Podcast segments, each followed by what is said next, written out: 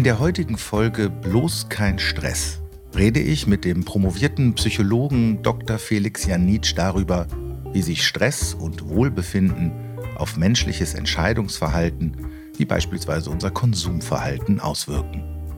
Ein Gespräch darüber, warum der Mensch ein besonders soziales Tier ist, wir uns extrem gestresst fühlen, wenn andere uns bewerten, wir eine Situation nicht ausreichend kontrollieren können oder die Rahmenbedingungen wenig zum Wohlbefinden beitragen.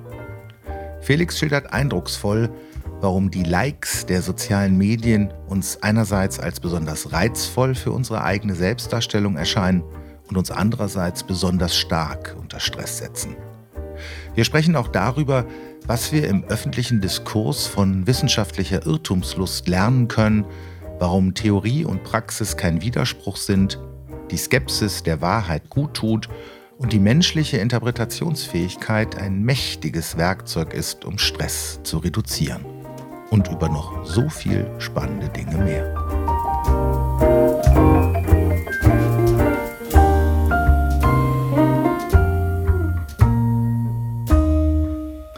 Lieber Felix, schön, dass du da bist in deiner Heimatstadt in Düsseldorf und dass wir zusammen heute diesen Podcast äh, bestreiten. Ich freue mich, dass du zu Besuch bist, weil eigentlich bist du im Moment in Fontainebleau, auch schon ein bisschen länger und pendelt zwischen Fontainebleau und Paris, um deiner Leidenschaft nachzugehen, äh, der Wissenschaft der menschlichen Psyche. So könnte man es, glaube ich, nennen. Und ich habe einen Text über dich gefunden, den ich ganz am Anfang mal vorlesen möchte, um uns alle so ein bisschen mit an Bord zu nehmen. Du bist an der INSEAD Business School in Fontainebleau und untersuchst dort das äh, Verbraucherverhalten unter Stress. Dein Forschungsschwerpunkt liegt auf der transformativen Verbraucherforschung. Also wie wirken sich Stress und psych psychisches Wohlbefinden auf das Konsumentenverhalten aus? Zum Beispiel auf Ernährungsentscheidungen oder auf Statussuche. Und was sind nützliche Interventionen und Anregungen, um Verbraucher bei ihren Entscheidungen zu unterstützen. Das ist das, was sich momentan umtreibt. Schön, dass du da bist. Ja, hi Michael, freut mich unglaublich hier zu sein und äh, mit dir ein bisschen über meine Forschung zu sprechen und äh, vielen Dank für die Einleitung. Wir haben uns ja kennengelernt im Rahmen des RFC, des Rheinischen Führungskollegs, ähm, eines Programms, was äh, junge Menschen, die im Grunde genommen ihr Studium meistens schon beendet haben, ähm, oftmals in der, in der Phase der Promotion sind, nochmal mit so unterschiedlichen Perspektiven ähm, aufs Leben, ähm, naja, so, ich würde sagen, so Anregungspunkte setzen. Und wir haben uns ja. kennengelernt ähm, in, in Bernkastel-Kues wo ich äh, zusammen mit Martin Thomé einen Workshop mache für Studierende über zwei Tage äh, an der Mosel. Und äh, da haben wir uns schon sehr ähm, angeregt und leidenschaftlich unterhalten. Mein letzter Podcast ist, war übrigens mit dem Martin. Ah ja, ja, ja sehr cool. ja, genau. äh, mit dem Titel Gott glauben, da der Martin ja Theologe ist und wir immer gerne äh, über Theologie sprechen über unseren Glauben sprechen, haben wir das jetzt auch mal vors Mikro gebracht. Sehr cool. Ja, sehr cool. Äh, da, haben wir uns, da haben wir uns kennengelernt und jetzt haben wir letztens noch mal telefoniert und ähm, haben im Gespräch äh, noch mal festgestellt, und ich hatte die Idee, eigentlich müssten wir noch mal sprechen, auch vor dem Mikrofon und das machen wir heute, ähm, weil du dich ja mit einem Thema äh, beschäftigst, nämlich menschlichen Entscheidungen unter Stress, die ja nicht nur im Marketing könnte man sagen, sondern ja grundsätzlich im ökonomischen Bereich eine Relevanz haben vor allen Dingen für uns Individuen, aber natürlich auch für, für Unternehmen. Ähm, es ist mir so bei der Recherche so ein Thema in den Blick gekommen, was ich ganz spannend fand, nämlich auch die Fragestellung an Unternehmen, mhm. wie sie eigentlich die strukturellen Rahmenbedingungen setzen müssen, ja, ja. damit äh, die Mitarbeiterinnen und Mitarbeiter, Führungskräfte ähm, nicht so stark unter Stress kommen. Weil wenn wir zu stark unter Stress kommen, weil das ist ja deine Untersuchung, dann fallen unsere Entscheidungen weniger rational aus. Ja. Kann man das so sagen? Ja, das ist ein, ein super spannender Punkt und ein Thema, mit dem ich mich seit längerer Zeit, aber auch gerade wieder sehr aktiv beschäftige. Ähm, ich denke, ein, ein ganz spannender Punkt, den du gerade angesprochen hast, den wir versuchen in der Forschung immer herauszuarbeiten, ist, dass wenn wir über psychisches Wohlbefinden sprechen und äh, insbesondere eben auch Stress, dass das kein Problem ist, was sich jetzt auf das Individuum reduzieren mhm. lässt. Mhm. Also es geht jetzt nicht darum, nicht nur darum, dass wir ähm, Menschen, die arbeiten oder Menschen, die in Organisationen tätig sind, sagen, ja, macht bitte mehr Mindfulness, ja. ähm, sondern dass wir uns eben auch darüber bewusst werden, dass die Strukturen, die durch Unternehmen und Organisationen geschaffen werden, halt eben auch einen entscheidenden Einfluss haben darauf, ähm, wie gestresst Menschen sind, wie wohl sie sich bei der Arbeit fühlen. Und dass Unternehmen auch ein starkes Interesse daran haben, diese Strukturen entsprechend anzupassen, dass kein Stress ausgelöst wird, weil es eben auch nicht nur um das Wohlbefinden geht, sondern weil das eben auch wiederum direkte Auswirkungen hat auf äh, unternehmerische Entscheidungen im Unternehmen. Ja, also wie gearbeitet wird. Also ich habe, äh, fällt mir auch gerade ein, der äh, John Kaiser, einer der Initiatoren des, des RFC, der ähm, in seiner beruflichen Tätigkeit ja auch viel mit Personalentwicklungsfragen sich beschäftigt, Persönlichkeitsentwicklungsfragen, die dann in Unternehmen als Personalentwicklungsthemen weiterverarbeitet werden. Der hat ja in den letzten Jahren auch immer mehr Organisationsentwicklungsthemen für sich gewonnen, was ja eben auch zeigt, dass wir früher immer sehr stark aufs Individuum geguckt haben. Also weil du gerade gesagt hast, Mindfulness, man könnte ja auch sagen, vielleicht Resilienz, also ja. so was muss ich selber mitbringen, also welche Willensstärke muss ich mitbringen, also wie, wie stressresistent muss ich sein. Das aber in den letzten Jahren, Jahrzehnten kann man wahrscheinlich sagen, die Rahmenbedingungen unseres Handelns immer mehr in den Blick geraten. Was, glaube ich, wichtig ist, um da auch in so eine Balance zu kommen und den Einzelnen jetzt nicht noch weiter, in Anführungsstrichen, zu überfordern. Genau, ich glaube, dass also wirklich die Kombination von genau. beidem ist sehr, sehr genau. wichtig. Auf ja. der einen Seite glaube ich sehr wohl, dass es wichtig ist, Menschen Strategien beizubringen, wie sie besser mit Emotionen umgehen können, ja. wie sie besser Stress ja. bewältigen können. Das kann dann aber nicht ähm, das, das Ende quasi der Überlegung sein und die Verantwortung wird dann quasi auf die Leute selbst abgewälzt, sondern es kann immer nur eine Ergänzung sein dazu, dass wir uns halt eben auch überlegen, wie können wir denn verhindern, dass Stress oder schwierige Arbeitsbedingungen überhaupt entstehen. Also es muss eine Kombination sein. Und ich denke, gerade wenn Unternehmen äh, und Organisationen sich damit beschäftigen, dann sollte ähm, so eine Überlegung immer jetzt nur über das Angebot von ähm, ja, äh, Coachings oder ähm, äh, Meditationssessions oder sowas hinausgehen, ja. sondern es muss unbedingt eben auch eine Reflexion über die eigentlichen ähm, ja, Strukturen der Kerntätigkeiten stattfinden. Kann man da eine Entwicklung feststellen, so aus deiner Sicht, dass Unternehmen da immer stärker auch die eigene Verantwortung, solche Strukturen, wir haben ja auch als gekommen bis kurz darüber geredet, wie sehr auch der Arbeitsplatz, an dem man nun mal arbeitet, äh, zum Wohlbefinden und damit ja dann scheinbar auch wieder zu besseren Entscheidungen beiträgt. Gibt es da eine Entwicklung? Ja, also ich glaube schon, dass in den letzten Jahren eine Diskussion stattfindet, wie Arbeitsbedingungen verbessert werden können, mhm. ganz allgemein gesprochen. Und ähm, also so Themen wie Work-Life-Balance, die sind jetzt natürlich nicht mehr äh, ganz neu.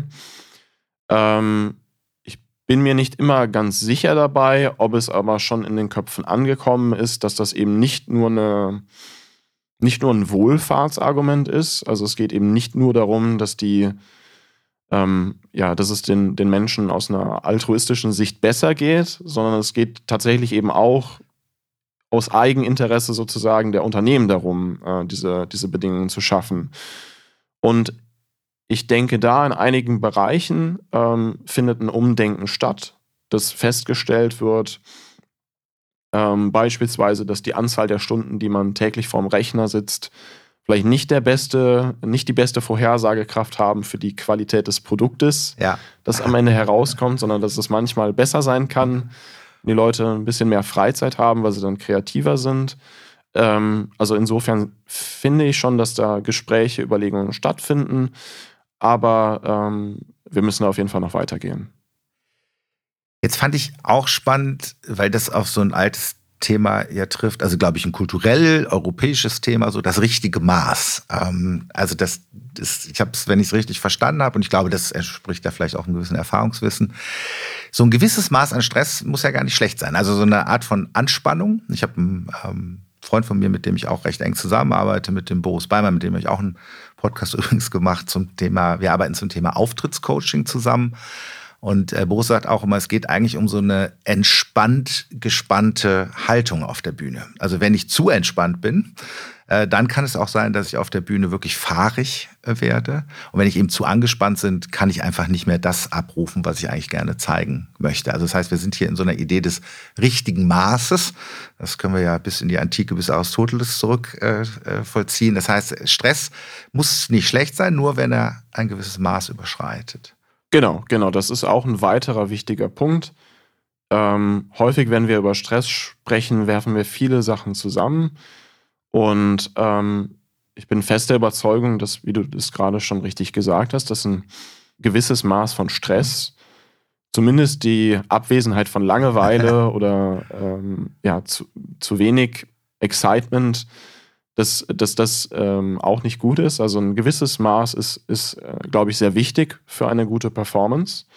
Und das ist auch wissenschaftlich sehr gut belegt, äh, bis in die äh, neurobiologischen Grundlagen davon häufig, was eben schädlich ist, ist übermäßiger Stress und gerade auch eben, wenn es nicht nur einzelne akute Situationen sind, in denen wir Stress ausgesetzt sind. Also beispielsweise, du hast jetzt ähm, die Bühnensituation gebracht. Also wenn ich einen Vortrag halte oder äh, als Sänger ein Konzert gebe, dann habe ich einen, einen, einzelnen Moment quasi, der stark Energie bringt. Und das, glaube ich, ist sehr, sehr vorteilhaft an der Stelle für die Performance. Ähm, aber das ist natürlich was anderes, als wie wenn ich monatelang ähm, einem starken Druck, starken Belastungen ausgesetzt bin und keine Ressourcen habe, damit umzugehen. Ja. Also da, wie du schon richtig sagst, ähm, das, das, Maß ähm, ist entscheidend. Kann man eigentlich sagen, was, was so die klassischen Stressfaktoren sind? Also gibt es da so eine Top 3 oder Top 5 oder wo Menschen besonders Stress empfinden? Ja, ähm, also es gibt bestimmte Faktoren, die ähm, sehr, sehr wahrscheinlich sind, Stress auszulösen. Es gibt natürlich immer individuelle Unterschiede, ja. aber insgesamt äh, gibt es schon solche Faktoren. Ähm, der entscheidendste aus meiner Sicht ist das Gefühl, von anderen beurteilt zu werden. Also sozialer Druck, ähm, das Gefühl, wenn ich ähm, von anderen kritisch beäugt werde, wenn mein eigenes Selbstbild oder meine eigene, äh, mein eigenes positives Bild von mir in Gefahr ist, das ist üblicherweise ähm, stressauslösend. Also Situationen beispielsweise wie ein schwieriges Bewerbungsgespräch, mhm. wo ich das Gefühl habe, meine Kompetenzen stehen in Frage. Oder auch eine Klausur beispielsweise, wo ich mir vielleicht latent äh, die Frage stelle, bin ich gut genug, ähm, mhm. äh, um da äh, mitzuhalten. Ähm, oder halt eben auch diese Vortragssituationen, in der wir eben genannt haben, wo wir klassischerweise vor einem Publikum stehen und Angst haben, dass die uns ja. Äh, vielleicht nicht mögen. Ja, spannend. Ja, also eigentlich so ein, ähm, also wir, wir, Boris und ich nennen das immer so eine Auftrittssituation und ähm, weil wir ja, wenn wir in so einer Auftrittssituation sind, alleine, wo wir von anderen bewertet würden, also eigentlich von der, von der Gruppe. Ne? Also die Gruppe, der wir uns ja irgendwie auch zugehörig fühlen wollen, richtet jetzt äh, über uns. Genau. Und der, der Grund, ähm, das ist vielleicht ein bisschen evolutionspsychologisch ja. zu begründen ist, ist, dass der Mensch halt eben ähm, ein sehr soziales äh, Tier ist und ähm, in der Vergangenheit eben und auch heutzutage unser Überleben halt immer ähm, von der Gruppe abhängt. Ja. Also alleine ist es schwer und entsprechend, wenn wir das Gefühl haben, unsere, unseren Status in der Gruppe zu verlieren, vielleicht sogar ausgestoßen zu werden, ja. dann ähm, hat es ähm, ja, in der Vergangenheit eben eine starke Bedrohung für uns dargestellt. Also, also eigentlich eine Art Todesangst. Interessanterweise, weil ich beschäftige mich ja stark so mit dem Thema kooperative Kommunikation und ähm, damit eben auch mit Kooperation und ich sage immer so evolutionsbiologisch, sage ich auch immer, wir sind ja nicht besonders stark. Wir mussten ja immer in der Gruppe auch. Also das, ein Mammut, sage ich immer, er legt sich so schlecht allein. Ja. Da muss man immer kooperativ äh, tätig werden. Und äh, da ist natürlich der Status in der Gruppe auch wichtig. Also welche Funktion übe ich da aus? Das ist ja auch eine arbeitsteilige Geschichte in der Regel. Und ähm, von daher finde ich das spannend, dass das da auch nochmal so andockt. Okay, also das ist eigentlich so der, der wesentliche oder ein, sag ich mal, der Top-Stresser. Genau, also ja. das ist ein ganz wichtiger Punkt. Ähm, es gibt noch weitere Faktoren. Ähm, beispielsweise das Gefühl der Kontrollierbarkeit einer Situation. Also inwiefern kann ich durch mein Verhalten, ähm, das, was ich sage, das, was ich tue, Einfluss nehmen darauf, wie sich die Situation verhält. Mhm. Ähm, das heißt beispielsweise, wenn wir das jetzt wieder übertragen auf eine Auftrittssituation an der Stelle, wenn ich das Gefühl habe, dass ich mich durch ausreichend Vorbereitung ähm, ähm, und vielleicht Trainings ja. ähm, äh, der Situation Herr werden kann, dann nimmt das viel ja. Ähm, von, von dem Stressgefühl in der Situation. Während auf der anderen Seite, wenn ich vielleicht überrascht werde, ähm, ja, komm doch mal spontan nach vorne auf die Bühne ja. und erzähl doch mal was, ähm, dann verstärkt es das äh, natürlich nochmal. Ja. Ja, interessant. Also Kontrolltheorien, das war, war glaube ich, mein erstes Referat, was ich damals, ich habe ja äh, an der Uni Köln studiert, äh, mhm. Volkswirtschaft und hatte ähm, als Wahlfach, also Schwerpunkt war dann Wirtschafts- und Sozialpsychologie. Und da habe ich, mein erstes Referat ging zum Thema ähm, sekundäre Kontrolle, ähm, was ich damals ein ganz spannendes äh, Thema fand, weil da ging es nicht um die primäre Kontrolle, sondern eigentlich um die kognitive Fähigkeit, Situationen auch so zu interpretieren, ähm, dass ich wieder das Gefühl habe, auch in Kontrolle eigentlich äh, zu sein. Ähm, von daher finde ich, das äh, dockt jetzt irgendwie da auch nochmal gut an. Okay, dann haben wir also, erster Stressor ist halt also äh, wirklich aus, also wie ist unser Status in der Gruppe? Ähm, droht der äh, verlustig zu gehen? Und zweitens, ähm, ich in, bin ich in der Lage, eine Situation wirklich zu, zu kontrollieren? Genau. Ja. Ähm, dann darüber hinaus, und das sind ja, sage ich jetzt mal, eher psychologische ja ähm, Stressfaktoren gibt es natürlich auch noch eine Reihe, die etwas direkter wirken. Ähm, das heißt also, eine Situation, in der ich mich de facto in Lebensgefahr befinde, ja. ist natürlich auch ähm, stressauslösend. Ähm, Zeitdruck ähm, mhm. wird häufig mit Stress assoziiert. Ja. Ähm, das ist insbesondere dann wichtig, eben ähm, wenn äh, der Zeitdruck uns quasi vor eine Situation stellt, wo wir das Gefühl haben, dass wir dem nicht äh, wieder nicht Herr werden. Nicht wieder Herr werden können. Ja. Genau, ja. also grundsätzlich ähm, eine Deadline zu haben, ist erstmal nicht schlimm. Das kann, äh, ja. denke ich, auch häufig positive ähm, Effekte haben. Aber gerade dann eben, wenn es wieder dazu kommt, dass ich das Gefühl habe, das ist, das schaffe ich nicht ähm, und ich kann nichts daran machen und die Uhr tickt, ähm, dann kann das auch ähm, äh, sehr wohl Stress auslösen. Ja. Ihr habt, ähm, da, ich hatte einen Artikel gelesen, wo ihr auch ein Projekt gemacht habt, glaube ich, wo ihr Hilfs-, mit Hilfsorganisationen geguckt habt, was die stresst bei den Entscheidungen. Ja. Da war Zeit auch ein Thema. Und das zweite war so emotional aufgeladene Bilder. Also wenn wir genau. mit Dingen konfrontiert werden, ich nehme an, dass es da dann um leidvolle Situationen in erster Linie ging, oder? Genau, ja. also das ist ein spannender Anwendungskontext von Entscheidungen unter Stress ja. im humanitären Bereich. Also äh, wir sprechen da wirklich von ähm, Disaster Aid, ähm, wo dann beispielsweise nach einem Erdbeben in der ja, Türkei ja. oder nach einem äh, Tsunami in äh, Puerto Rico oder äh, ja. nach äh, schwierigen Situationen halt eben Hilfe geleistet werden muss. Und die ähm, Hilfsorganisationen senden dann äh, Ersthelfer äh, in die Länder, um zu unterstützen. Es sind aber eben häufig auch Menschen vor Ort, die in den Ländern leben, äh, die die erste, äh, diese, diese erste Antwort liefern. Ja, ja. Und äh, dieses letzte Glied der Hilfskette ist halt unglaublich entscheidend, um halt wirklich dafür zu sorgen, dass Hilfsgüter wie ähm, äh, ja, medizinische Versorgung, äh, ja. sauberes Trinkwasser und ähm, äh, Kleidung und Essen, ja. dass die halt wirklich bei den Menschen äh, ankommt. Und ähm, also es ist unglaublich entscheidend und de facto aktuell nicht wegzudenken.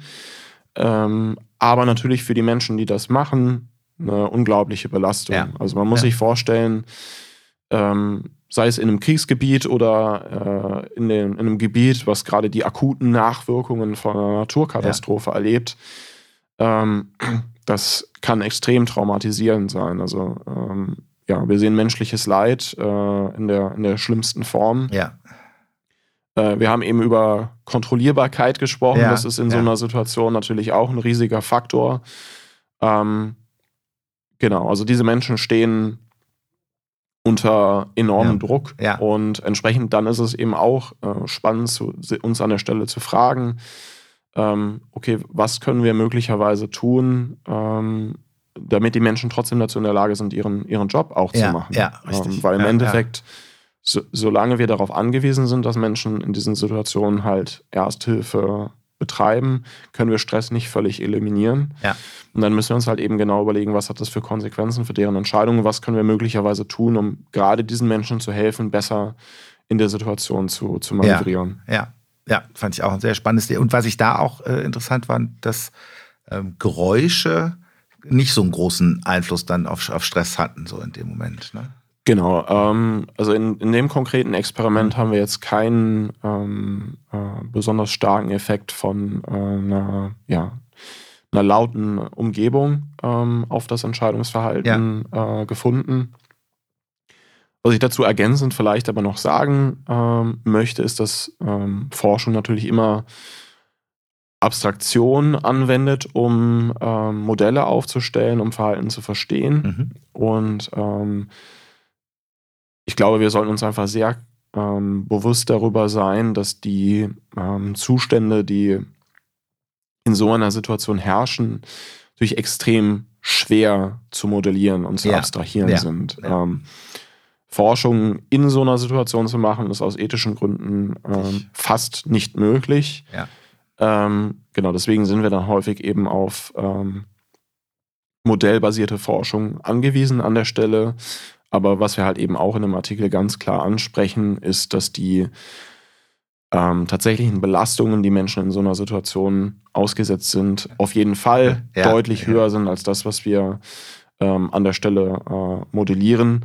Und deswegen möchte ich an der Stelle nicht ausschließen, ähm, dass ähm, ja auch andere widrige Bedingungen noch, noch stark hinzukommen. Ja, genau. Trotzdem kann man die beiden Faktoren wahrscheinlich dann trotzdem rausziehen.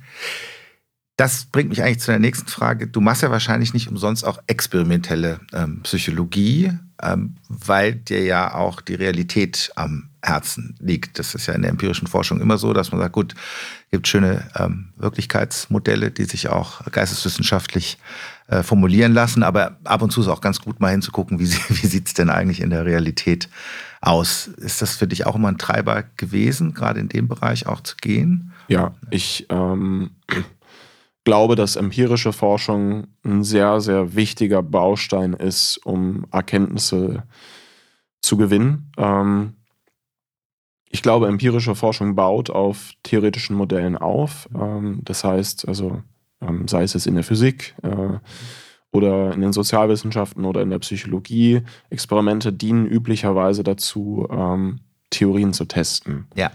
Und ähm, deswegen möchte ich das gar nicht gegeneinander, ausspielen. Gegeneinander ja. ausspielen. Ja. Ich glaube aber tatsächlich, dass es sehr, sehr wichtig ist ähm, und vielleicht wichtiger als ähm, ich das Gefühl habe, dass es manchmal im öffentlichen Diskurs ähm, berücksichtigt wird, sich wirklich anzuschauen, wie sehen die Daten aus. Mhm. Ähm, dazu kann ich vielleicht eine kleine Gerne. Anekdote aus meinem, aus meinem wissenschaftlichen Alltag erzählen. Und zwar klingt das ja manchmal so, ähm, wenn man dann Wissenschaftler reden hört, ähm, das war ja alles von Anfang an so klar. Ähm, ich hatte die Idee und dann habe ich das einmal ausprobiert ja. und dann sah das am Ende so aus, voilà. Ja. Und dann könnte man fast den Eindruck gewinnen, ähm, dass diese Experimente, die wir durchführen, im Endeffekt nur ein rhetorisches Mittel ähm, an der Stelle sind, ähm, um den Punkt, den wir aber eigentlich ja. von Anfang an sowieso schon wussten, ein bisschen zu illustrieren an der Stelle. Also verifizieren statt falsifizieren. genau, genau. Das ist aber absolut nicht ähm, realitätsgetreu. De facto ist es so, ähm, dass wir natürlich uns viel vorher überlegen, wir lesen sehr viel, wir bauen auf vorherige Forschung auf. We are standing on the shoulders of giants, äh, sagt man ja häufig. Ja. Ähm, aber wenn man dann wirklich ähm, ja, im Feld ist äh, und die, die Daten sammelt und die Studien durchführt, dann ist es äh, in der überwiegenden Anzahl der Fälle so, ähm, dass unsere Überlegungen, die wir vorher uns gemacht haben, nicht oder zumindest nur teilweise zutreffen. Äh, da gibt es mittlerweile auch Studien zu, die das evaluieren in einer, äh, in einer kontrollierten Art und Weise, wie häufig denn Forscher mit ihren Vorhersagen richtig liegen, ähm, wie die Realität aussieht. Und äh, einer, also wenn wir das wirklich kontrollieren und sicherstellen, dass die Forscher nicht die ähm, Hypothesen ändern, nachdem sie die Daten gesehen haben, dann liegt die Trefferrate relativ gering. Also deutlich unter 50 Prozent, wenn ich es richtig im Kopf habe.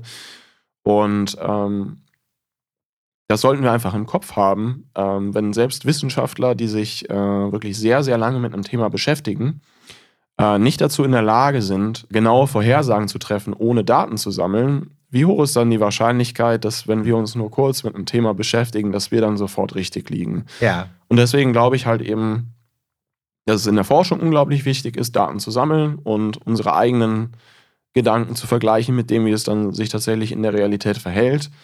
Aber auch im Alltag und ähm, im öffentlichen Diskurs äh, nicht dabei aufzuhören, ah, das klingt plausibel, dann ist es so, sondern tatsächlich uns auch die Arbeit zu machen und zu überprüfen, ähm, ob das dann in der Realität sich auch so verhält. Es ist eigentlich eine spannende Beschreibung. Also, also ein, ein Motiv zieht sich ja so ein bisschen durchs Gespräch, finde ich, so, dass man Dinge miteinander verzahnt, dass man, ob das Personalentwicklung, Organisationsentwicklung ist, dass man halt genauer hinguckt, so was ist, was kann das Individuum leisten, was kann man ihm zumuten, was muss das Unternehmen leisten, um Rahmenbedingungen zur Verfügung zu stellen. Und jetzt sind wir ja an einem Thema, wo man sagen kann, es gibt einerseits, vielleicht hat das auch im öffentlichen Diskurs was damit zu tun, es gibt einerseits, glaube ich, so eine Sehnsucht wirklich nach Menschen, die einfach Bescheid wissen. Die wissen es halt einfach. Ähm, aber da das auch glaubt wurde, wegen, wegen Corona ist das ja auch, es gab immer so kleinere, zartere Stimmen, die vielleicht auch darauf hingewiesen haben, dass Wissenschaftsethik ja eben genau darin besteht, dass man eine gute Idee hat und die dann aber auch nochmal in, an der Realität überprüft und dass man dafür auch eine gewisse, man kann es ja fast Irrtumslust äh, nennen, haben muss, damit es halt redlich ist. Das wiederum drang aber ja kaum noch durch, weil man wollte ja einerseits Koryphäen haben, die sagen, wie es läuft, oder andererseits das Gefühl haben, niemand weiß eigentlich irgendwas. So.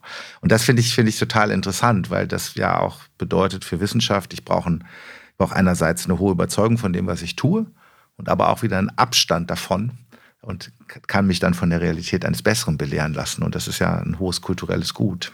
Ja, das ist ein sehr wichtiger Punkt. Ich glaube, also das Verhältnis von Wissenschaft zu Gesellschaft äh, in den Corona-Jahren ist, äh, denke ich, äh, interessanterweise stärker in den Fokus gerückt, als das sonst vielleicht der Fall gewesen ja. wäre.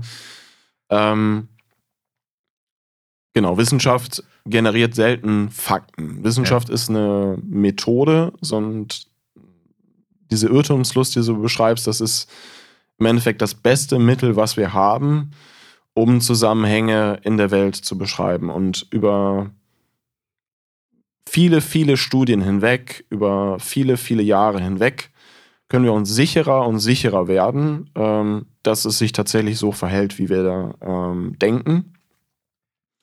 Es kann dann aber immer noch sein, dass wir irgendwas übersehen. Und ja. ähm, das, also, das denke ich ja auch allgemein bekannt. Es gibt auch sowas wie wissenschaftliche Revolutionen. Beispielsweise durch Einstein mhm. mit der Relativitätstheorie, der dann auf einmal die äh, Physik, die es bis dahin gab, ähm, ja, deutlich halt revolutioniert hat, viele Sachen in Frage gestellt hat. Und ähm, ich glaube, dem sollte man sich einfach äh, generell bewusst sein.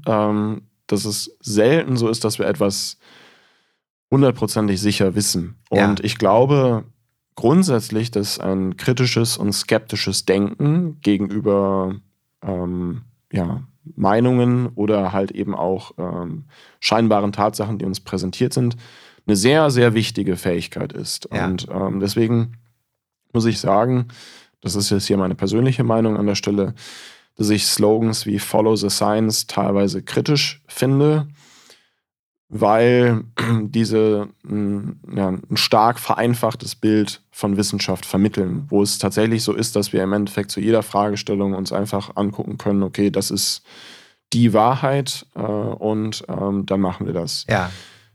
That being said, ähm, ist es natürlich in der, ja, in der praktischen äh, ja, äh, öffentlichen Situationen, äh, in, in Gefahrensituationen wie Corona, ähm, schon notwendig, eben auch Entscheidungen zu treffen.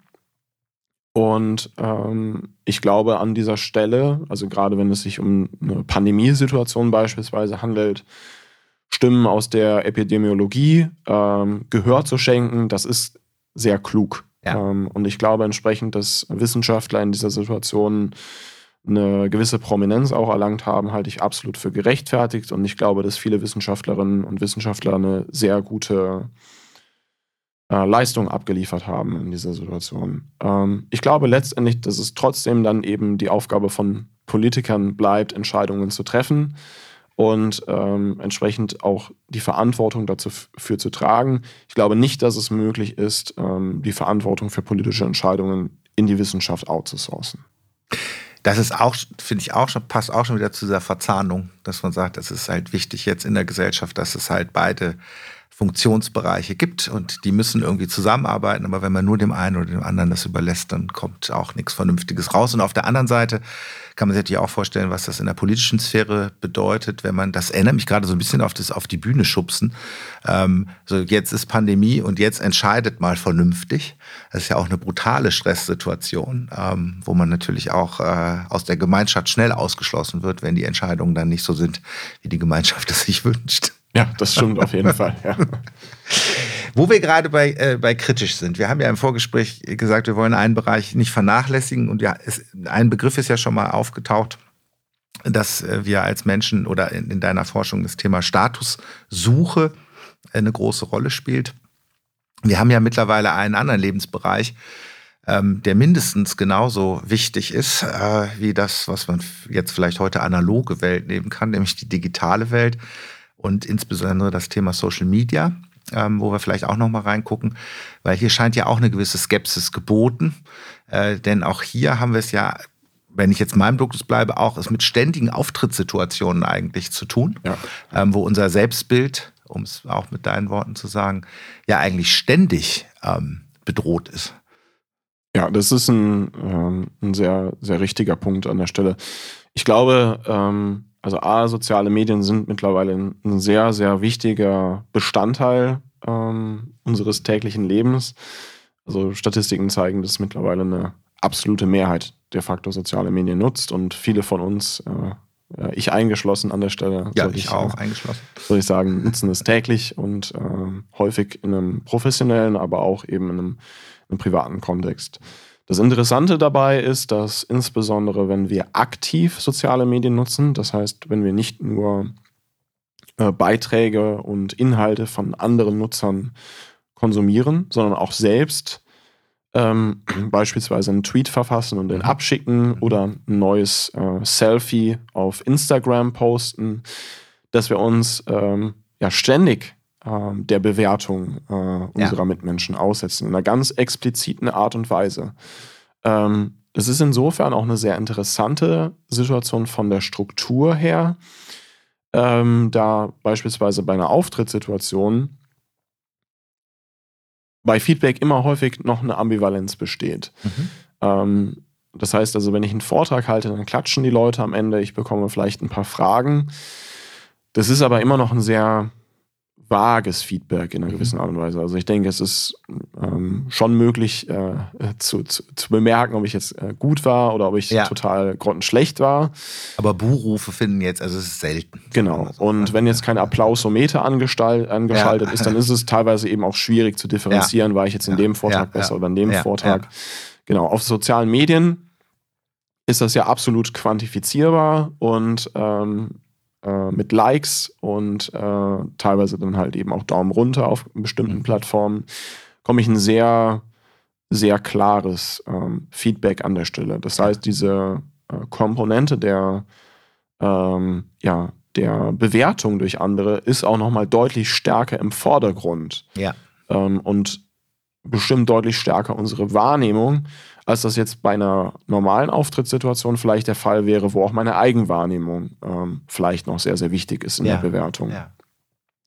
Und insofern ist es dann eben interessant, dass trotz diesen, diesen Bewertungssituationen, ähm, wo wir manchmal positive Erfahrungen machen, häufig aber eben auch enttäuscht werden in unseren Erwartungen, dass das so, ein, äh, so eine massive äh, Popularität im Endeffekt entwickelt hat. Ähm, also Menschen scheinen enorme Freude daran zu finden, offenbar ähm, diese Medien zu nutzen. Aber gegeben das, was wir halt eben wissen aus der, ähm, ja, aus der Psychologie, müssen wir uns halt eben auch die Frage stellen, ist das wirklich so eine reine ungetrübte Freude oder gibt es möglicherweise eben auch Komponenten in diesem Verhalten, die ähm, ja, äh, problematisch sind, ähm, teilweise vielleicht sogar gefährlich, sodass wir uns überlegen müssen, ist das sicher, ähm, dass alle Menschen diese Medien nutzen? Ich finde das mit dem Daumen runter, es ist ja eigentlich, also der Mensch ist, du hast ja vorhin gesagt, ein sehr soziales Tier. Ähm, er ist halt auf Statussuche. Man könnte sagen, wir, wir haben ja auch so eine gewisse, also immer eine Anerkennungssehnsucht. Wir wollen ja als Menschen auch wahrgenommen werden. Einfach, dass wir da sind. Also ich glaube, das ist ja wahrscheinlich, was uns begleitet, seit wir irgendwie auf der Welt sind. Irgendwann guckt dann einer in unser Bettchen und lächelt uns an. Und das ist ja das Erste, was wir lernen, irgendwie zu lächeln. Das sagt, okay, da ist irgendwas, das mache ich jetzt mal nach. Und dann lächelt der andere wieder. Also das ist ja so das erste Bonding, was irgendwie stattfindet. Das ist der erste Daumen nach oben, könnte man sagen. Ja. Und jetzt ist ja eigentlich das das Geschäftsmodell ich weiß es gar nicht, aber ich glaube, Facebook waren wahrscheinlich wirklich die ersten, die mit diesem Daumen nach oben um die Ecke kamen, die ja diese, diese Sehnsucht nach Anerkennung, nach Wahrnehmung, die wir haben, befriedigt. Erstmal ist damit klar, wir sind da. Also wir haben unseren eigenen Account, wir, wir können den mit unseren Bildern und Texten, also wir sind da. Und das zweite, also das könnte man vielleicht so eine Sehnsucht nach so ich habe mal mit, mit, äh, mit einer Gruppe zusammengearbeitet, die ist ein Respect Research Group oder mit denen war ich so ein bisschen verbandelt. Mhm. Ähm, die haben das ganz schön geklustert, fand ich. Die haben gesagt, so, also eigentlich, es, es gibt sowas wie einen horizontalen Respekt. Also das, was man vielleicht so kantianisch sagen würde, so, also jeder Mensch hat seine eigene Würde. Wir wollen erstmal als Mensch wahrgenommen werden.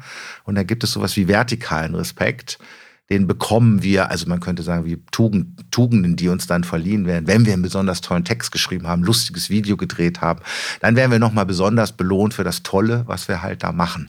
Das heißt, das ist ja wirklich das Kondensat.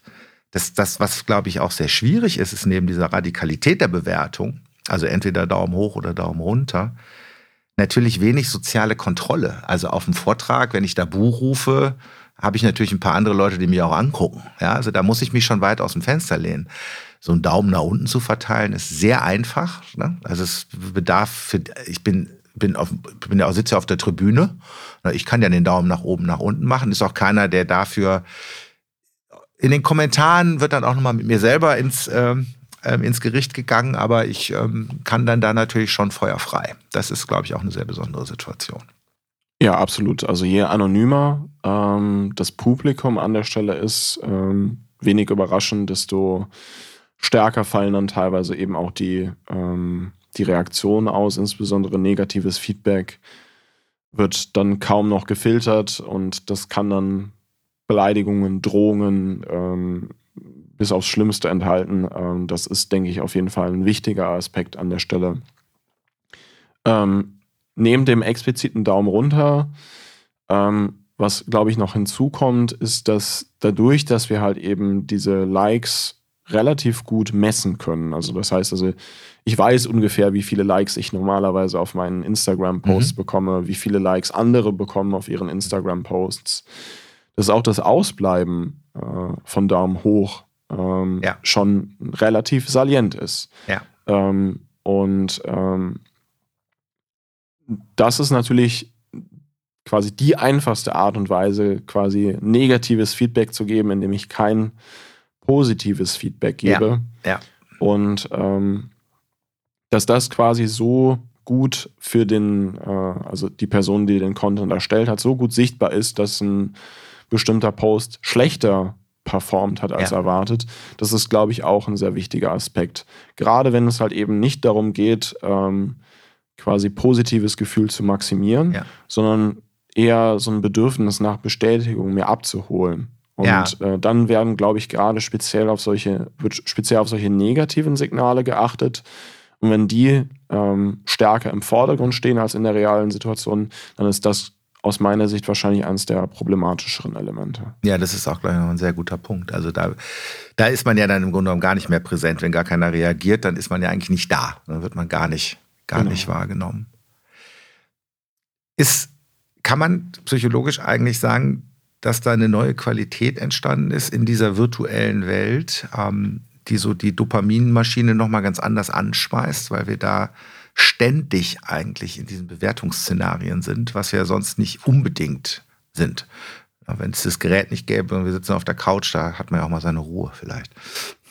Ja, ich glaube, dass soziale Medien sehr, sehr, sehr viel Feedback ähm, geben ähm, und das teilweise halt wirklich so eine gamifizierte Version ähm, von sozialem Zusammenleben ist. Ähm, das heißt, also wir haben jetzt über Likes gesprochen, über Kommentare gesprochen. Diese, diese Rückmeldungen, die wir bekommen, aber auch die neuen Informationen, die wir bekommen, das ist viel stärker gebündelt, ähm, viel dynamischer, als das vielleicht in, einer, äh, in unserem Alltag äh, stattfindet. Dadurch, dass es eben so eine Attention Economy äh, gibt in den Inhalten, die uns präsentiert werden, sehen wir natürlich auch keine, repräsentati keine repräsentative Stichprobe von allen Erlebnissen unserer Mitmenschen, sondern einen ganz bestimmten Ausschnitt, ähm, der in einer bestimmten Art und Weise gefiltert ist, sowohl von den Leuten, die diesen diesen äh, Content erstellen. Das heißt also, wann poste ich was auf LinkedIn, wenn ich einen Erfolg hatte? Ja. Wann poste ich was auf Instagram, wenn ich ein schönes Bild aus dem Urlaub mache? Ähm, aber wenn ich krank im Bett liege, dann findet man das normalerweise nicht ähm, ja. in den sozialen Medien. Und darüber hinaus ist es dann natürlich on top nochmal so, dass die Algorithmen die in diesen sozialen Medien äh, genutzt werden, um Inhalte an, äh, an Nutzer zu verteilen und denen das anzuzeigen, dass die solche Tendenzen natürlich nochmal verstärken. Ja. Ähm, ich denke, ein weiterer Aspekt ist, dass ähm, soziale Situationen im Alltag, Gespräche ähm, sind gar nicht so einfach manchmal. Also es erfordert mhm. schon sehr, sehr, sehr viel Feingespür, die Nuancen herauszuhören in einem Gespräch, zu wissen, wann ich was sage, wann ich vielleicht besser nicht was sage, ähm, im Gesicht der anderen Person oder in der Stimme der anderen Person herauszulesen, wie sie auf das, was ich gesagt habe, reagiert, ob sie zustimmt oder nicht zustimmt. Ähm, Gruppensituationen, wo ich auf viele Menschen gleichzeitig reagieren muss. Das ist, sind eigentlich sehr, sehr anspruchsvolle ähm, Aufgaben, vor denen ja. wir da ja. häufig gestellt werden. Und interessanterweise, um wieder eine evolutionspsychologische Perspektive mit reinzubringen, auch einer der Gründe, warum unser Gehirn äh, so groß geworden ist in the first place. Also Primaten haben unter anderem deswegen ein großes Gehirn entwickelt, weil die Sozialstrukturen ähm, äh, komplizierter geworden sind. Und ähm, soziale Medien auf der anderen Seite sind natürlich auch ähm, auf den ersten Blick erstmal manchmal schwer zu verstehen. Also wenn ich eine neue Plattform sehe, dann weiß ich auch manchmal gar nicht, was passiert hier eigentlich. Es gibt eine eigene Kultur irgendwie auch, die ja. man erstmal verstehen muss. Aber nichtsdestotrotz gibt es häufig doch schon eben sehr klare, explizite Regeln, und die Signale, die wir erhalten, sind relativ eindeutig. Und ich glaube, dass es deswegen für viele Menschen, gerade denen es schwerfällt, in ja. sozialen Interaktionen teilweise eben diese komplexen Nuancen alle herauszulesen, dass so eine vorstrukturierte, äh, mundgerechte soziale Umgebung dann auch einfach leichter zu konsumieren ist. Ja, ja, ja, ja, vielen Dank. Das ist ja da viele spannende Aspekte drin. Das das heißt, das heißt ja im Prinzip, wir haben es mit einer Komplexitätsreduktionsmöglichkeit auch zu tun. Wir können uns natürlich auch mit Leuten ähm, noch stärker umgeben, die ähnlich auf die Welt gucken wie wir. Ja. ja. also wir brauchen auch gar nicht mehr dann uns dieser Komplexität zu stellen. Mir kam jetzt gerade in den Sinn, ein guter Freund von mir, der sagt immer, ähm, naja, es, man muss sich ja auch bewusst sein, so die, jede Begegnung mit Menschen und gerade mit Menschen, die man nicht kennt, ist ja erstmal eine Stresssituation. Deswegen komme ich gerade nochmal drauf, weil wir gerade in diesem Bereich sind. Ähm, Gibt es da eigentlich auch Forschung zu, dass man das feststellen kann, wie Menschen eigentlich reagieren, wenn sie in den von dir geschilderten Kontext kommen, wo sie halt sagen, das ist mir eigentlich grundsätzlich eigentlich immer alles zu viel? Ähm, weil das kommt mir gerade so nochmal in den Kopf. Das äh, ist ja auch ein weiterer Stressor, dass ich überhaupt auf eine Gruppe treffe, könnte man sagen. Gar nicht Teil einer Gruppe sind, sondern auf eine andere Gruppe vielleicht trefft oder andere Individuen. Ja, ich bin mir jetzt gerade nicht hundertprozentig bewusst über die Evidenzlage. Ja. Ähm, grundsätzlich, was ich aber dazu sagen kann, ist, dass das auf jeden Fall ähm, Situationen darstellen, die potenziell stressvoll, äh, stressig sein können. Und da gibt es dann aber auch nochmal entscheidende individuelle Unterschiede. Ja. Also gerade wenn wir uns dann ähm, im Spektrum ähm, des menschlichen Erlebens und Verhaltens in die Richtung von psychischen Problemen ähm, bewegen, Probleme des, der sozialen Interaktion, des sozialen ja. Zusammenlebens, ja. beispielsweise Sozialphobie. Das sind dann quasi Menschen, die solche Situationen in einer extremen Art und Weise oder in einer extremeren Art und Weise als andere Menschen als ja. stressig empfinden. Und interessanterweise führt das dann ähm, häufig eben in der Konsequenz dazu, dass solche Situationen äh, gemieden werden und dadurch dann noch eine höhere äh, Brisanz entwickeln. Also dadurch, ja. dass ich im Endeffekt das, das Feedback an der Stelle dann manchmal ausbleibt. Also wenn ich auf eine Party gehe und dann merke, hm, war jetzt doch gar nicht so schlimm. Ja, ja. ähm, habe doch irgendwie ein paar nette Gespräche geführt oder ähm, ich habe den Vortrag gehalten und ah, ich habe es geschafft. So war ja. gar nicht so schlimm. Das hilft uns dann ja für zukünftige Situationen besser gewappnet zu sein und diese Risiken dann vielleicht häufiger einzugehen und das minimiert dann vielleicht auch die Unkontrollierbarkeit oder die wahrgenommene ja. Unkontrollierbarkeit ja. der Situation. Aber wenn wir uns halt eben bewusst dann aus diesen Situationen herausziehen, besteht gar nicht die Möglichkeit eben zu lernen. Ja. Ähm, ja. Dass, es, dass es nicht tatsächlich immer so negativ sein muss. Jetzt ist das also das finde find ich auch nochmal äh, hochinteressant von dem Hintergrund, dass Menschen ja sehr individuell darauf reagieren und wir ja nicht nur auf das reagieren, was uns in Anführungsstrichen tatsächlich begegnet, sondern das läuft ja durch unsere Konstruktionsmaschine und wenn wir das Gefühl haben der Bewertung, äh, dann muss das ja eben gar nicht explizit sein, sondern, ne, also das ist ja der Unterschied dann auch wieder zu Social Media. Also da bleibt dann was aus, das sagt mir da relativ klar was, aber im realen Leben kann ich mir ja auch alles Mögliche vorstellen. Genau. Da ist unser Gehirn dann äh, leider manchmal vielleicht ein bisschen zu groß. Ja, genau, das ist ein sehr, sehr wichtiger Punkt. Also ich glaube, dass es in die eine Richtung geht, also in die negative Richtung, dass wir manchmal ähm, quasi uns äh, Spukgestalten mhm. ausdenken, die uns heimsuchen und äh, Stress auslösen, obwohl da eigentlich überhaupt kein Grund vorliegt. Aber auf der anderen Seite ist diese flexible Interpretation und Reinterpretation von Situationen auch eine sehr effektive Strategie, um eben besser mit Stress umzugehen. Das heißt also, wenn ich beispielsweise ein Bewerbungsgespräch habe und das nicht so gut läuft, dann kann ich das interpretieren, ja, ich bin ein schlechter Kandidat, ähm, ich habe schlecht performt und ähm, Vielleicht bin ich zu dumm oder nicht kompetent genug, den Job auszuüben. Eine andere Interpretation an der Stelle wäre, ja, vielleicht ist das Gespräch für alle Kandidaten so gelaufen. Vielleicht ist das einfach ein unfaires ja. Bewerbungsverfahren, ja. Was, was nicht dazu ausgelegt ist, halt Menschen äh, vernünftig irgendwie ähm, ja. ja. zu befragen. Oder ähm, ich könnte mir überlegen, ja, vielleicht ähm, hatte der Interviewer oder die Interviewerin an, den, an der Stelle einen schlechten Tag. Ähm, oder ich könnte sagen, ja, die haben mich nicht verstanden. Also es gibt viele ja. verschiedene Art und Weisen. Oder vielleicht war es gut so, wer weiß, wofür es gut ist. Das sagen wir ja auch in der Alltagssprache. Na, vielleicht, genau, genau. Wenn ich bei dem Unternehmen wäre ich auch gar nicht gut aufgehoben gewesen. Genau. Ja. Oder, oder auch vielleicht, ich habe was in der Situation gelernt. Ja, ich habe was genau. über mich selbst ja, gelernt, über genau. das Unternehmen gelernt. Und solche Interpretationsstrategien sind halt ein sehr effektives Mittel, um Situationen auch wiederum beherrschbarer zu machen. Ja.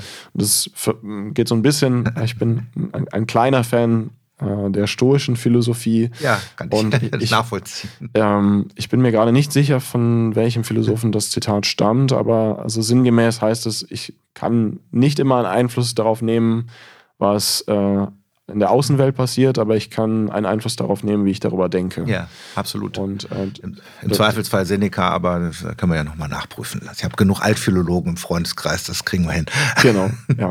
Also das, das ist ein sehr wichtiger Punkt. Ähm, äh, nichtsdestotrotz, um auch wieder den Bezug zum Anfang zurückzumachen, ich glaube, die Konklusion an der Stelle sollte dann aber nicht sein, dass wir, wenn die Außenwelt blöd ist, dass wir den Menschen sagen, ja, dann denkt euch doch einfach was anderes, sondern es dann sind wir, sind wir wieder, genau. Also das, das ist vielleicht ja auch nochmal ein guter Lerneffekt. Interessanterweise ist es ja in meiner Welt, also ich nenne das immer die wertschätzende Konstruktion.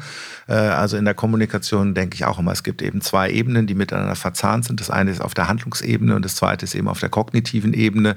Und äh, da kann man tatsächlich ganz, ganz viel machen. Ähm, und das hat wirklich fast so was Pipi Langstrumpfhaftes.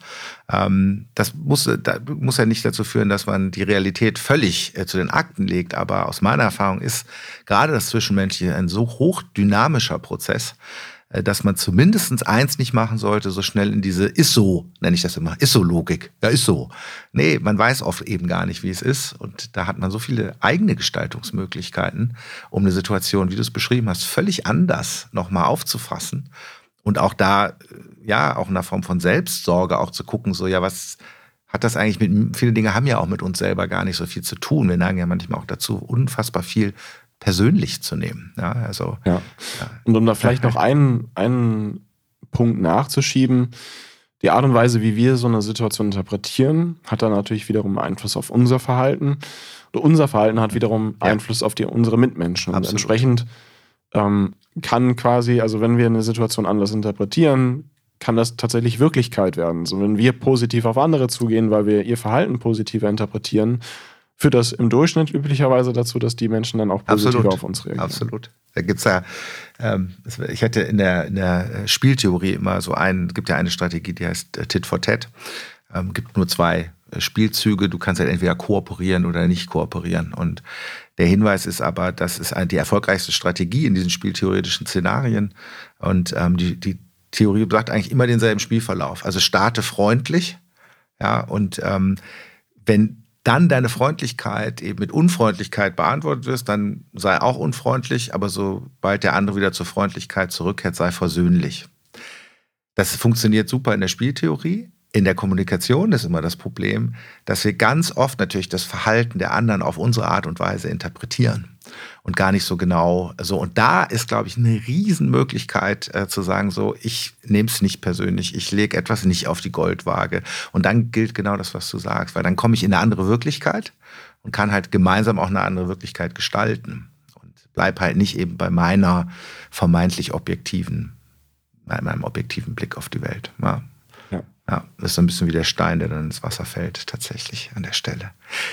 Jetzt müssen wir, glaube ich, mal zum Konsumentenverhalten kommen, weil das ist ja das, was du auch untersuchst. Mhm. Ähm, äh, das heißt, ein, ein Beispiel ist, glaube ich, Ernährung, vielleicht auch ein spannendes Thema, weil das vielleicht auch wieder von mit dem schon mal erwähnten Homo economicus äh, zu tun hat, also wie, wie rational wir unser Leben planen. Äh, meistens sind wir ja sehr gegenwartsbezogen, also dass wir also in der Ökonomie würde man ja sagen, wir, wir sind äh, nicht so gut darin, ähm, zu, abzudiskontieren.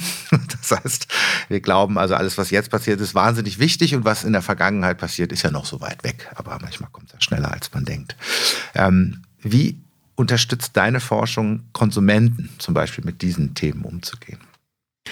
Ja, also ich würde, also was diese Fragestellung angeht, drei äh, grundsätzliche Hebel unterscheiden. Das erste ist mal auf einer theoretischen Ebene grundsätzlich ähm, Verhalten und Stress beispielsweise zu verstehen. Ja. Ähm, das sind diese Themen, über die wir gerade eben gesprochen haben. Ähm, allgemeines menschliches Verhalten ist natürlich die Grundlage auch von menschlichem Verhalten in einem ja. Konsumkontext. Und je nachdem, wie man Konsum interpretiert, ist es natürlich auch ein sehr allgemeiner Kontext. Aber wenn wir jetzt beispielsweise sagen, ähm, wie ich mich in einem Restaurant ernähre, also welche, welches Gericht ich in einem Restaurant kaufe oder welches Gericht ich äh, mittags in der, in der Mensa oder in der Betriebskantine kaufe, ist natürlich ein spezieller Fall möglicherweise von Ernährungsentscheidungen ganz allgemein. Ich unterscheide das deswegen, weil wenn wir diese allgemeine Ebene noch mit reinnehmen, und das ist mir in meiner Forschung halt eben wichtig, dann können wir Erkenntnisse noch aus ganz anderen Disziplinen ebenfalls ähm, in unseren Erkenntnisprozess mit ein, einbinden. Also das heißt beispielsweise, was wir wissen aus äh, ähm, Ernährungswissenschaften, was wir wissen aus Neurowissenschaften und Physiologie, was wir vielleicht auch wissen aus Tierstudien über die Anatomie. Ähm, ähm all diese Aspekte können wir ähm, integrieren, wenn wir halt eben erstmal von einem, von einem allgemeinen Standpunkt starten und dann auf das Spezielle gehen. Ja. Der zweite Punkt, und das ist jetzt ein Bereich, in dem ich immer stärker ähm, mich engagiere, in dem ich interessiert bin, ist dann wirklich aber auch für konkrete Situationen im Markt uns anzuschauen, ist diese, diese allgemeinen psychologischen Erkenntnisse, die wir gewonnen haben, ist das so ohne weiteres übertragbar auf eine spezifische Situation oder ähm, entstehen da vielleicht auf diesem Level nochmal äh, idiosynkratische, also Eigenheiten, ja. die dann nochmal einer besonderen Betrachtung äh, bedürfen. Und der dritte Schritt an der Stelle ist, ähm, und das ist dann wahrscheinlich für die meisten das Interessanteste, wenn wir das einmal verstanden haben, was sind denn Möglichkeiten, wie wir intervenieren können, um Menschen dann dabei zu helfen, ähm, solche Situationen besser zu manövrieren. Ja. Also wenn wir jetzt beispielsweise über die Kantine sprechen, wo Menschen Essen kaufen und vorher einen stressigen Arbeitstag hatten, was sind denn Sachen, die sowohl Organisationen tun können, aber die vielleicht auch Individuen selber, Individuen selber tun können, um dann nicht äh, nach einem stressigen Arbeitstag die Pommes Currywurst zu bestellen, sondern vielleicht trotzdem ähm, bei der Diät zu bleiben, die man vorher sich überlegt hat. Ja, okay, also dann doch nicht wieder auf, direkt auf den Belohnungsreiz reinzufallen. Was setzt denn eigentlich Konsumenten grundsätzlich unter Stress? Also ich habe also so ein Beispiel, ich finde, weil ich den Begriff, glaube ich, so toll finde, ein Freund von mir hat mal gesagt, ich habe das Gefühl, ähm, früher, als ich vor dem Joghurtregal stand, ähm, da hatte ich fünf Auswahlmöglichkeiten und heute verfalle ich in eine Multi-Options-Paralyse, weil da so viele Produkte stehen, dass ich am Ende ohne Joghurt da rausgehe, weil ich mich einfach nicht entscheiden kann. Ja, also da gibt's, äh, das ist ein, ist ein sehr wichtiger Grund und das Joghurtregal ist komplex, aber wenn wir jetzt über Sachen wie Online-Shopping nachdenken, ja, dann ja. gibt es noch ganz viel komplexer. Ganz, ganz, ganz viele andere Sachen. ja, genau. Wir müssen, können uns auch direkt vom Joghurtregal wegbewegen. ähm, genau, aber grundsätzlich können wir uns vorstellen, wenn ich mir was kaufe, dann startet das ja meistens bei dem Punkt, dass ich ein Bedürfnis habe oder äh, etwas möchte und das in irgendeiner Weise äh, befriedigt werden soll. Ja. Und Stress entsteht im Endeffekt immer dann, wenn quasi so eine Herausforderung besteht, also an der Stelle Bedürfnisbefriedigung, aber ich nicht die notwendigen, also beziehungsweise in meiner Wahrnehmung nicht die notwendigen Ressourcen habe, um diese Herausforderung zu bewältigen. Das heißt also, wenn ich mir überlege, ich bewege mich auf meine Konsumentenreise, stehe am Startpunkt und identifiziere, okay, ich habe Hunger. Bis ich zu dem Punkt komme, dass ich dann tatsächlich am Ende äh, den Hunger gestillt mhm. habe, werde ich häufig vor ja, viele Herausforderungen gestellt. Und jedes Mal, wenn ich das Gefühl habe, das ist zu viel, kann dabei Stress entstehen. Das erste ähm, ist beispielsweise ist mal eine allgemeine Informationsbeschaffung. Also wenn ich mir jetzt überlege, ich habe Hunger, ich bin aber jetzt nicht bei mir zu Hause, sondern ich bin in einer fremden Stadt, ist mal nach einem Restaurant zu suchen, ja. ähm, was dann überhaupt interessant ist. Also jetzt, um es vielleicht ein bisschen persönlicher zu machen, ja. ich bin Vegetarier, ähm, und war kürzlich in äh, Peru, meine Frau ist Peruanerin. Und ähm, dann ein Restaurant zu finden, was dann halt eben vegetarische Gerichte anbietet und dann auch noch was, was ich gerne esse. Ähm, das ist dann eben plötzlich gar nicht mehr so trivial, wie äh, einfach ja. mal zum Kühlschrank zu gehen ja. und sich irgendwas rauszugreifen. Also bereits da Informationsbeschaffung kann Stress entstehen. Dann bin ich auf Google Maps gegangen, habe vielleicht ähm, Restaurants identifiziert, die in meine mögliche Auswahl kommen. Und dann habe ich das Problem, was du gerade angesprochen hast. Dann ist es vielleicht nicht nur ein Laden, sondern sind es plötzlich doch ganz, ganz viele. Ja. Und dann muss ich mir auf einmal überlegen, okay, ähm, was ist denn jetzt das Beste? Dann kann ich mir Sachen überlegen, was ist denn die Speisekarte, ist da was Leckeres drauf? Ich kann überlegen, ähm, wie hoch sind die Preise? Ich kann mir überlegen, wie lange brauche ich denn dahin. Da muss ich dann vielleicht auch noch überlegen, ja, es ist ja nicht nur die eigentliche Distanz, die eine Rolle spielt, sondern auch, wie gut das äh, im Verkehr zu erreichen ist. Und da wird aus einer einfachen, anfänglich einfachen Fragestellung. Ich Und Hunger, wie ist das bewertet, fällt mir gerade noch ein. Genau, Na, genau. kann die, ich dann auch noch wieder irgendwo nachgucken, wie viele Sterne das bekommen hat. Genau. Ähm, also da wird aus einer anfänglichen, ja. schwierigen Situation, äh, ja. einfachen Situation eigentlich was Komplexes. Sind die Sterne, die du, ja. diese Bewertung, die du angesprochen hast die sind, glaube ich, wiederum so beliebt, ähm, weil die so eine komplexe Situation reduzieren. wieder reduzieren auf eine Skala von 1 ja. bis 5. Ähm, Genau. Wenn, wenn man, nur ganz kurz, weil ich das, das ist ja so, das finde ich total spannend, weil ähm, genau, einerseits ist das dann diese Komplexitätsreduktion. Wenn man aber dann anfängt plötzlich zu lesen und man findet dann doch irgendwie so eine Ein-Sterne-Bewertung, also wenn fünf das Maximum ist, also so eine schlechte Bewertung, dann ist man ja schon wieder auch in so einer Schlaufe und dann stellt man sich wieder vor, ja, aber ich weiß doch überhaupt nicht, ob die Leute Geschmack haben und ich, so, das finde ich auch manchmal, das, was dann eigentlich Komplexität reduzieren soll, führt eigentlich nochmal dazu, dass nochmal so ein weiteres Türchen aufgeht und am Ende ist dann wie beim Joghurtregal manchmal, ja gut, dann, äh, was mache ich denn jetzt? Ja, ein sehr guter Punkt. Und das ist vielleicht auch wieder, ähm, das erinnert mich an unser Seminar, Fraglichkeit ja. Ja. spielt eine ganz wichtige Rolle, auch wenn ich als Unternehmen mir überlege, wie ich denn so einen Prozess optimal gestalte. Und ähm, das steht ja tatsächlich häufig im Vordergrund. Ich möchte es für den Konsumenten so einfach wie möglich machen. Ähm, aber manchmal ist das, was wir uns überlegen, was eigentlich einfach sein sollte, ja. dann in der Praxis dann vielleicht doch gar nicht so einfach. Und die fünf Sterne äh, Skala, wo ich dann denke, ja, einfacher geht es ja eigentlich gar nicht, wird dann plötzlich doch wieder komplexer, weil ich halt eben dieses Complex Trust Game habe, wo ich mir halt überlegen muss, wie viel traue ich denn eigentlich den anderen äh, Konsumenten, die da eine Bewertung abgegeben genau. haben. Jetzt stelle ich mir ja gerade die Frage, also das ist ja eine Forschung, die sich anguckt, also was, was, bringt, ähm, was bringt Menschen oder Konsumenten in dem Fall auch unter Stress und wie kann ich jetzt auch aus einer Unternehmenssicht zumindest ja, alles Mögliche dafür tun, dass die Konsumenten, die ich im Blick habe, bei, bei der Auswahl meiner Produkte möglichst wenig unter Stress gerät. Ähm, Jetzt habe ich aber Bewertungen ja nur, also wenn wir nicht davon ausgehen, dass wirklich alle Unternehmen ihre eigenen Bewertungen schreiben, ähm, habe ich ja auch viele Dinge als Unternehmen gar nicht in der Hand die über mich richten, äh, da habe ich ja auch nur einen begrenzten Einfluss eigentlich drauf auf den Markt. Ne? Ja, das stimmt auf jeden Fall. Ich glaube, ähm, das ist jetzt wieder, muss ich äh, kennzeichnen, persönliche Meinung, aber äh, Meinung basierend auf ähm, Erkenntnissen aus der Forschung. Ähm, ich habe gerade eben gesagt, Stress entsteht, wenn Bedürfnisse nicht befriedigt werden können ähm, oder zumindest wenn in meiner Wahrnehmung das, das schwierig ist, diese ja, Bedürfnisse ja. zu befriedigen. Das heißt im Endeffekt, ein großer Anteil von Stress im Konsumkontext entsteht dadurch, dass Menschen nicht dazu in der Lage sind, ihre Bedürfnisse zu befriedigen.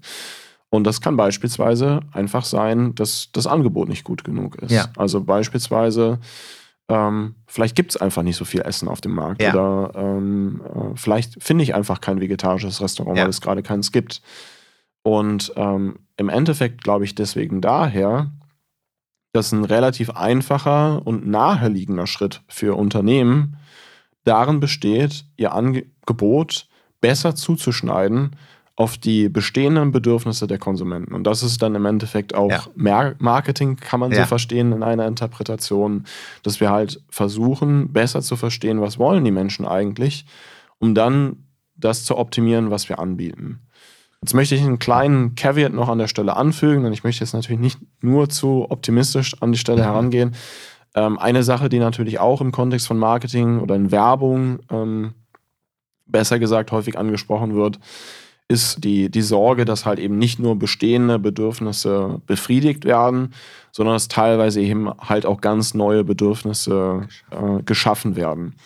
Und das ist dann natürlich ein erhebliches Problem, weil wenn Bedürfnisse im Endeffekt unbefriedigte Bedürfnisse der Startpunkt von Stress sind, dann ist es neue Bedürfnisse schaffen, natürlich ein Interessenskonflikt zwischen Leuten, die was verkaufen wollen und Leuten, die dann halt im Endeffekt vor der Problemstellung stehen, das dann im Endeffekt zu kaufen. Und deswegen glaube ich, dass das eine weitere Sache an der Stelle ist, die Unternehmen zumindest am Anfang vielleicht im Gründungskontext sich genau überlegen sollten oder halt eben, wenn ein neues Projekt gestartet wird, ist das jetzt hier gerade ein Produkt, was tatsächlich einen, einen Markt hat, also wo ein Bedürfnis besteht, was befriedigt wird?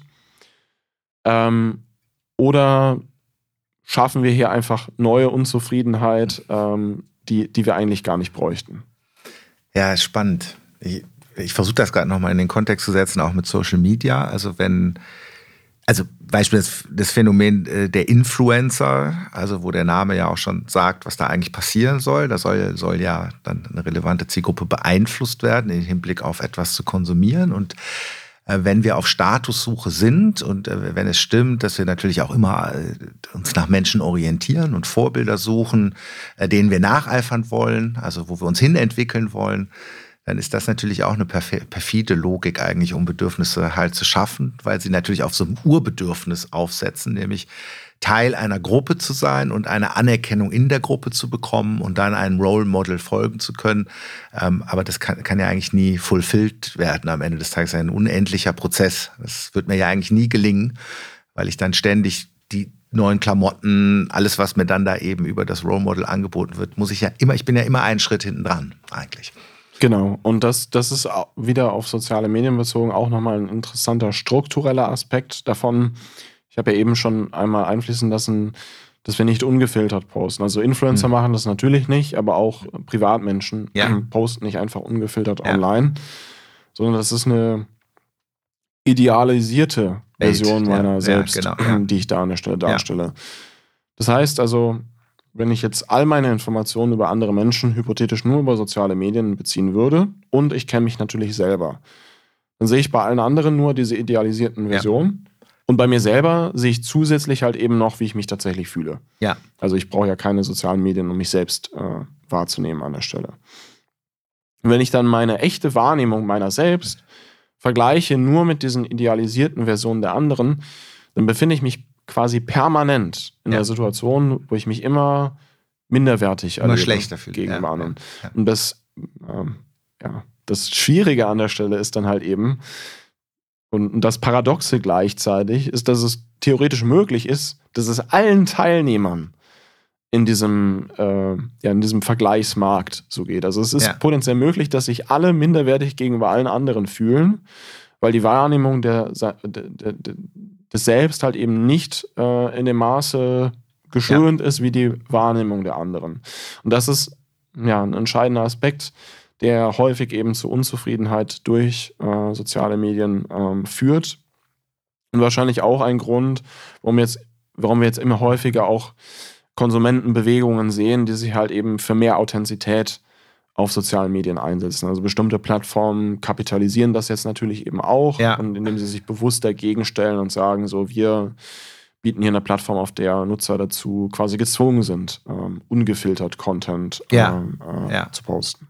Auch interessant, ne? dass es auch wieder so eine, so eine Wechselbewegung hat. Äh, vorher ist noch eine Sache, die vielleicht, weil die nochmal zurück, äh, uns ein bisschen zurückbringt, gerade nach Bernkastel-Kues, ähm, zu der berühmten Kugel mit Delle von äh, Cusanus. Da haben wir eigentlich ein ähnliches äh, Phänomen. Der Mensch ist halt eben nicht vollkommen. Er ist keine vollkommene Kugel, sondern er hat eine Delle. Und man könnte sagen, in Social Media wird uns eigentlich ein Bild vorgespielt der Perfektion, der Vollkommenheit. Und das führt dazu, dass wir uns eben als unvollkommen empfinden. Ähm, was gar nicht schlimm ist, äh, nämlich unvollkommen zu sein. Nur wenn einem ständig vorgegaukelt wird, es sei schlimm, dann werden wir es halt irgendwann auch als schlimm empfinden. Das ging mir gerade noch durch den Kopf, weil das mich nochmal zurückführt ja. zu dem Ort, wo wir uns eigentlich kennengelernt haben. Ja.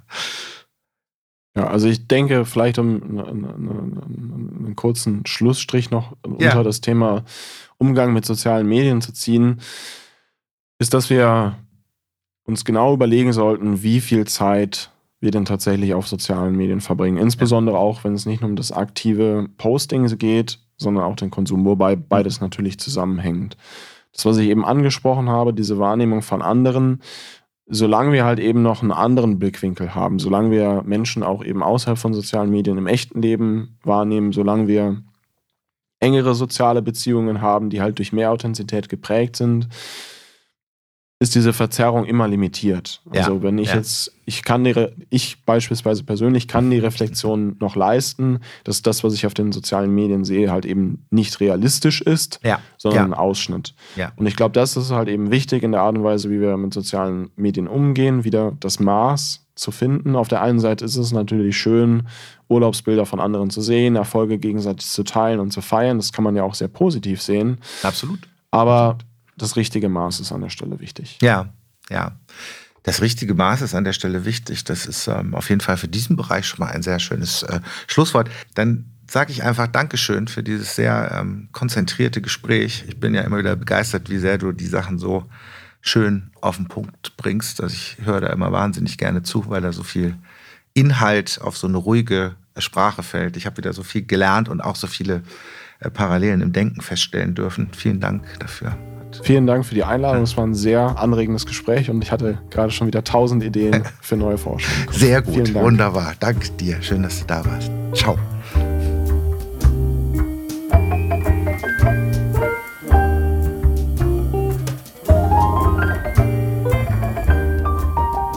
Das war Der liebe lange Tag.